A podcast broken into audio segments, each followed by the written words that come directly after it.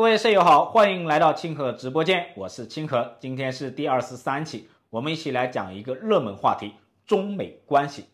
这两天啊，美国国务卿布林肯来访华，受到了外界的高度的关注。为什么呢？因为这一次布林肯访华啊，还是有比较重要的意义的，至少创造了三个第一次。这是美国国务卿布林肯第一次访华。这也是拜登上台之后，他的内阁当中最高级别的官员第一次访华。这还是二零一八年之后，美国国务卿第一次访华。之前呢，美国国务卿比如说希拉里访华是比较频繁的，但是呢，二零一八年之后啊，情况就发生了很大的变化。最近一个月啊，美国有一群企业家访华，比如说马斯克、比尔盖茨。现在呢，国务卿布林肯也来访华。这是不是说明中美关系啊有好转的迹象呢？这是大家很关心的一个话题。就布林顿访华呢，我有三个观点。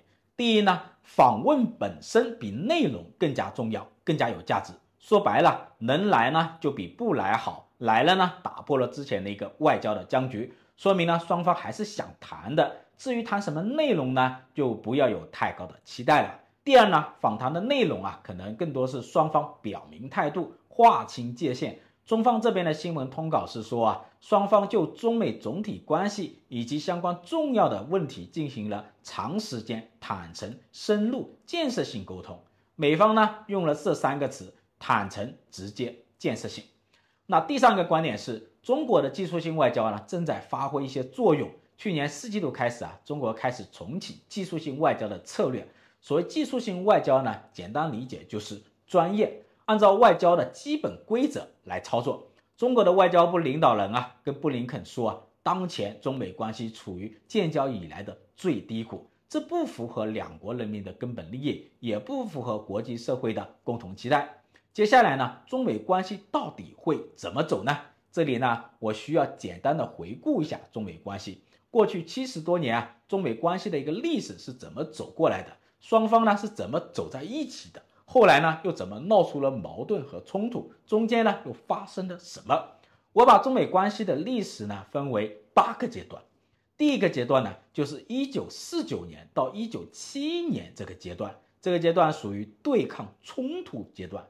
这个时期啊，朝鲜战争呢它是一个关键的转折点。第二个阶段就是一九七二年到一九七八年这个阶段，属于接触缓和阶段。一九七二年呢，是中美关系改善的一个转折点，一个关键的转折点。在六十年代，中苏关系快速的恶化，在一九六九年呢，就达到了巅峰。当时中国启动了三线建设，很多工业都转到了大山区，首都的部分功能呢，也分到了其他城市。当时的形势是很危急的。接下来呢，中国的外交在战略上呢，就做了一些调整，跟美国啊缓和关系。但是呢，当时啊，两个国家就没有建交，甚至呢没有正常的一个联系。那正好呢，美国那边呢，它也需要。当时美国的国内的经济啊在下降，赤字在恶化，国外的竞争就是跟苏联的竞争压力又很大，被越南的战争所牵制。所以当时的尼克松总统他就派基辛格通过巴基斯坦牵线，然后基辛格先访华，做好了铺垫，接着就是尼克松访华。这就打破了两国几十年不接触、隔绝的状态。香港中文大学陶兰教授呢，把一九七二年尼克松访华认为是一个历史性的关键节点。他认为啊，尼克松访华，中美关系得到了改善，中国呢不需要将更多的资源集中在大炮等工业上，而可以生产一些黄油等工业用品。那经济结构呢没有那么严重的扭曲，给后来的改革开放啊创造了空间。第三个阶段就是一九七九年到一九八八年这个阶段，属于建交和快速发展的阶段。一九七九年呢，中美正式建交，这两个国家开始建立了正式的外交关系，然后中美关系呢就一日千里。这个外交战略其实是非常准确的，跟美国建交，跟美国搞好关系，可以一箭三雕。第一是牵一发而动全身，跟美国搞好关系，跟其他的欧美国家。亚洲的国家很快就改善了关系。第二个是跟美国建交，为改革开放打开了一个巨大的贸易市场。中国可以引进美国的资本和技术，然后制造商品向美国出口。第三呢是给苏联压力。那第四个阶段呢，就是一九八九年到一九九二年这个阶段，是属于逆转冰封的一个阶段。这三年啊，中美关系有所恶化，接触和交流变得很少。但是呢，两国呢还是保持着一些沟通的想法。一九九二年呢，美国总统老布什他访问新加坡，他知道过些天那中国的国家主席也会访问新加坡，老布什就跟李光耀说啊，他帮我带句话给中国的领导人，让他们可以大胆的跟美国方面接触。那接下来就是第五阶段。一九九三年到二零零年阶段是属于试探和曲折发展的一个阶段。一九九三年呢，中国领导人访美，打破了过去三年的外交僵局。当时啊，中国领导人展现了自己的一个外交才能，跟美国的总统克林顿进行交流，在很多场合又跟美国的各界社会精英进行交流，增加了了解，增进了一个信任。不过呢，当时啊，克林顿的内阁对中国的态度啊，其实是分为两派的。一派是不信任，不建议继续增进跟中国的一个交往和关系；另外一派是认为可以尝试跟中国接触，认为中国的改革开放会继续往前走，往着他们认为的一个方向走。克林顿的策略就是折中主义，他一方面呢跟中国进行接触，一九九八年克林顿还来华访问。同时呢，他也鼓励美国的商会大量的投资中国。这个时下，美国的麦当劳、沃尔玛、通用电器、通用汽车都大规模的对中国投资。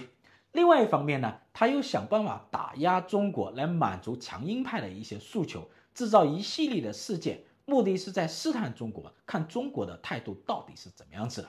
所以啊，这个阶段啊，在经济上呢，中美的关系可以说是快速的升温。美国的跨国公司大规模的向中国投资。但是呢，在外交上，在政治上可以说是一波三折，只能说是在曲折中前行。值得肯定的是啊，当时中国领导人的外交政策可以说是非常务实有效。最后呢，在等到了时机，打开了局面。第六个阶段就是二零零一年到二零零八年中美国这个阶段。二零零一年，美国遭遇了恐怖袭击，小布什总统急于发动反恐战争，希望得到中国的支持。中国也趁这个机会啊，希望改善美国的关系，希望美国同意中国加入世界贸易组织。这个时候呢，中美双方就有一个很好的交换筹码。为了说服国会呢，小布什联合克林顿家族，使用两大家族的政治资源，最终说服了国会同意中国加入世贸组织。这一下不得了了！一旦加入世贸组织之后呢，中国跟美国的贸易可以说是扶摇直上，大量的资本和技术呢引入到中国，大量的商品呢又出口到美国，很快呢，中国就成为了美国最重要的制造工厂，美国又成为中国最重要的海外市场，这就是全球化最美好的时代。当时呢，有一个词叫做“中美国”，这个词可以看出啊，当时中国跟美国的关系有多好。但是呢，谁也没有想到，二零零八年金融危机改变了这一切。然后就是第七阶段，二零零九年到二零一七年阶段属于摩擦和发展的阶段。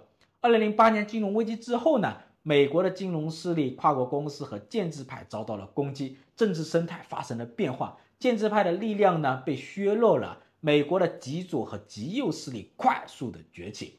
不过呢，当时的建制派代表奥巴马。还是成功当选了总统，还是控制了白宫。但是啊，国会逐步就被极左和极右的议员控制了。奥巴马后来就成了跛脚鸭总统。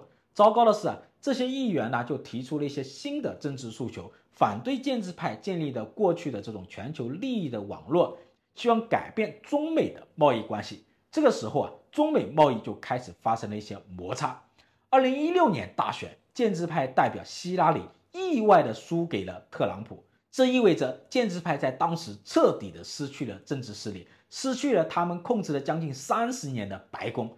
美国的政治生态彻底发生了改变，美国的外交战略也发生了变化。特朗普代表的是美国右派选民的利益，这些右派选民呢，多数是美国的白人、制造工人、农民、城市的商业主，他们反对建制派和左派。希望打破之前建制派编织的国际利益关系，要求对中国发动贸易战。所以啊，二零一八年呢，特朗普就对中国发动了贸易战。当时啊，中国社会精英根本就没想到中美两国会爆发贸易战。这两个国家，中国是美国的制造工厂，美国呢是中国的市场。两个国家的双边贸易量是非常惊人的，怎么可能爆发贸易战呢？当时有一个说法说。中美关系好也好不到哪里去，坏也坏不到哪里去。这里有两个故事哈。第一个故事是原来国家发改委财政金融司的一个司长叫徐林，他最近啊在一次大课堂上讲一个事情，他说，二零一五年在编制“十三五”规划的时候，浙江的一个企业家鲁冠球，他在总理的一个会议上啊就提出了这么一个建议，他说啊，我们千万不能跟美国的关系搞坏了。因为我们中国很多产业的核心技术啊都在美国人手里，如果关系要是搞坏了的话呢，对我们国家的产业升级的影响非常大。但是呢，鲁冠球他这个建议啊，在当时啊没有被大家重视起来。第二个故事就是，就在中美贸易战爆发前夕，中国一群企业家去美国交流，当时美国的企业家就提出一个问题：如果美国对中国发动贸易战，中国会怎么应对？在场的中国经济学家都不知道怎么回答，因为当时他们根本就没有想过两国会爆发贸易战。然后呢，美国经济学家就说啊，我们关注的是中国会如何应对这场贸易战，而不是会不会爆发贸易战，因为在他们看来啊，贸易战马上就要打响了。那接下来就是第八阶段，就是二零一八年到现在属于冲突和纠结这个阶段。贸易战爆发之后呢，中美关系就大不一样了，再也回不到过去了。贸易战的升级，然后到了技术制裁，然后呢，经历了很多冲突，比如说华为的事情啊，疫情全球大流行的政治冲突啊，还有俄乌战争引发的地缘政治风险等等等等。二零二零年大选，拜登就击败了特朗普，成为了新一届的美国总统。但是呢，拜登上任之后啊，一时就没有访华。这一次呢，他派国务卿布林肯访华呢。是拜登内阁当中啊级别最高的一个官员第一次访华。好的呢，以上就是中美关系两国过去七十多年啊八个阶段的历史。我们重点要关注的是，二零一八年之后中美关系为什么改变了？这是为什么呢？我们需要回到二零零八年金融危机时期，因为这是一个转折点啊。改变的一个主线就是从经济到政治，大致是这样子的。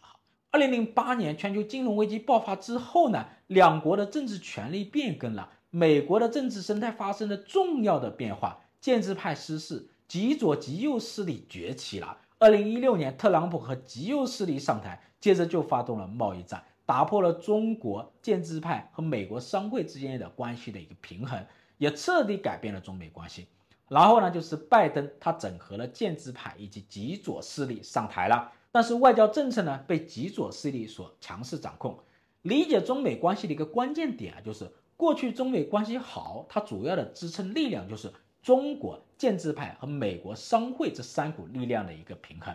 但是呢，特朗普上台之后呢，这个支撑力量就被打破了，尤其是建制派啊，在美国国会上失去了控制力。未来呢，中美关系会怎么走呢？一个很重要的一个角度就是怎么理解拜登。拜登本身呢，他是属于建制派，但是为了击败特朗普，他联合了极左派。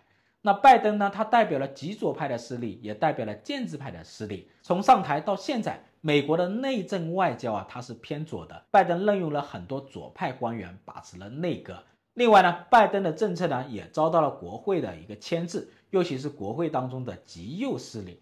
所以啊，对中国的关系啊，拜登是左右为难。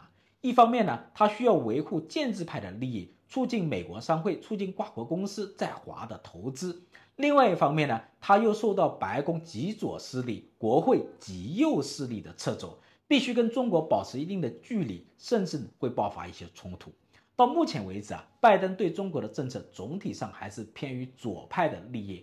他启动了印太经济框架，推动产业转移到东盟，同时呢，搞技术封锁。试图组建国际芯片产业链。拜登如果考虑着着手维护建制派的利益的话，维护美国商会的利益的话，他自然就会改善与中国的关系。所以啊，拜登是在这两派势力当中摇摆，对中国关系的缓和或者恶化是产生很大的影响的。那如今为什么布林肯来访华呢？一个很重要的原因是，美国商会、美国跨国公司啊，给建制派、给拜登压力。今年疫情放开之后呢，美国跨国公司的企业家就纷纷趁这个机会来访华，希望拜登也趁这个机会缓和对中国的关系。当前呢，美国国会的极左极右势力还是很强的，建制派的力量啊是比较弱的。在这种政治生态下，在这种大势之下呢，两国的外交的大方向啊还没有看到根本性的转变。不过呢，中国使用一些技术性的外交，在策略上推动改善。技术性外交呢，在今年的下半年和明年的上半年还有一年的空间。进入到明年下半年之后呢，美国就大选了，环境关系也可能要紧张起来。但是呢，策略只能改善小环境，战略呢才决定了大环境。最后呢，如今啊，中美两国的关系啊，它就像一对中年夫妻。年轻时候呢，两个不同世界的人，因为懵懂，因为当时彼此需要，走在了一起。一方呢认为你最终会走向我，另外一方呢认为你会包容我。结果呢，人到中年了，两个人突然发现都看懂了对方的心思，都彼此了解了对方，然后又开始试图保持距离，甚至分开。但是呢，因为两个人的利益已经高度的关联，又不容易分开，所以变得纠结和煎熬。好的，本期清河直播间就到此结束。喜欢我的视频的舍友可以分享给你们的朋友。我们下期再见。